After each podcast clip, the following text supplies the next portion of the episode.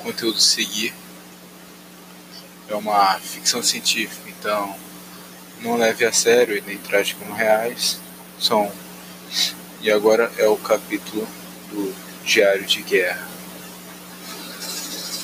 Naquele momento eu imaginei como estava sendo as vidas perdidas e como a minha vida estava no meio daquele tiroteio intenso com tanques e uma destruição tão grande que eu não conseguia me ver ali. Era coisa de outro mundo, muito sangue, fogo. Cara, foi simplesmente uma das piores sensações que eu senti, como se fosse o verdadeiro inferno na Terra.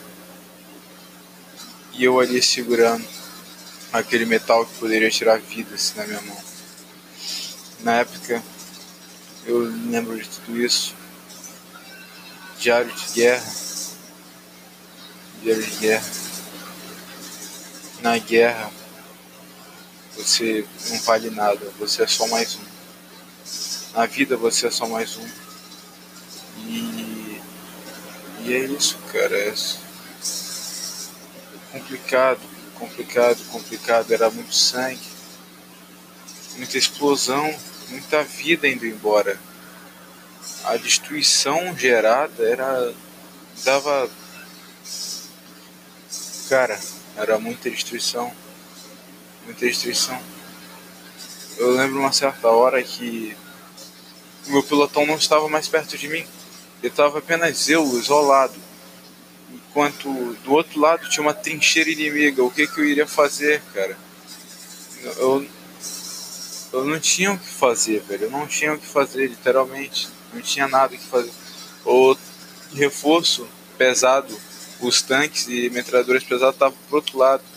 Eu fui parar ali porque eu tava indo com o meu pelotão, cara, mas a única coisa que tinha no chão era os corpos.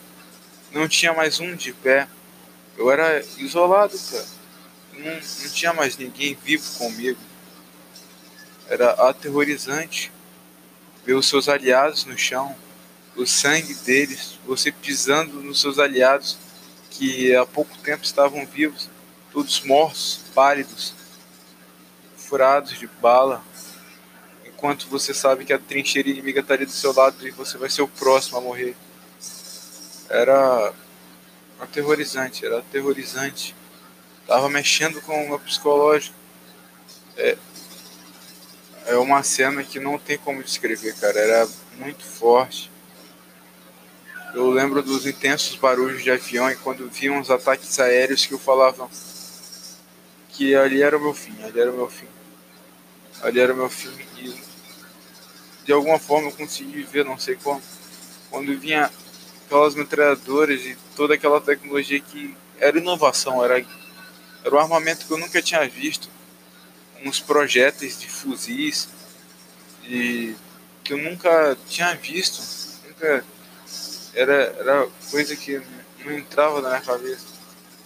E na guerra você dá a sua vida, cara. Você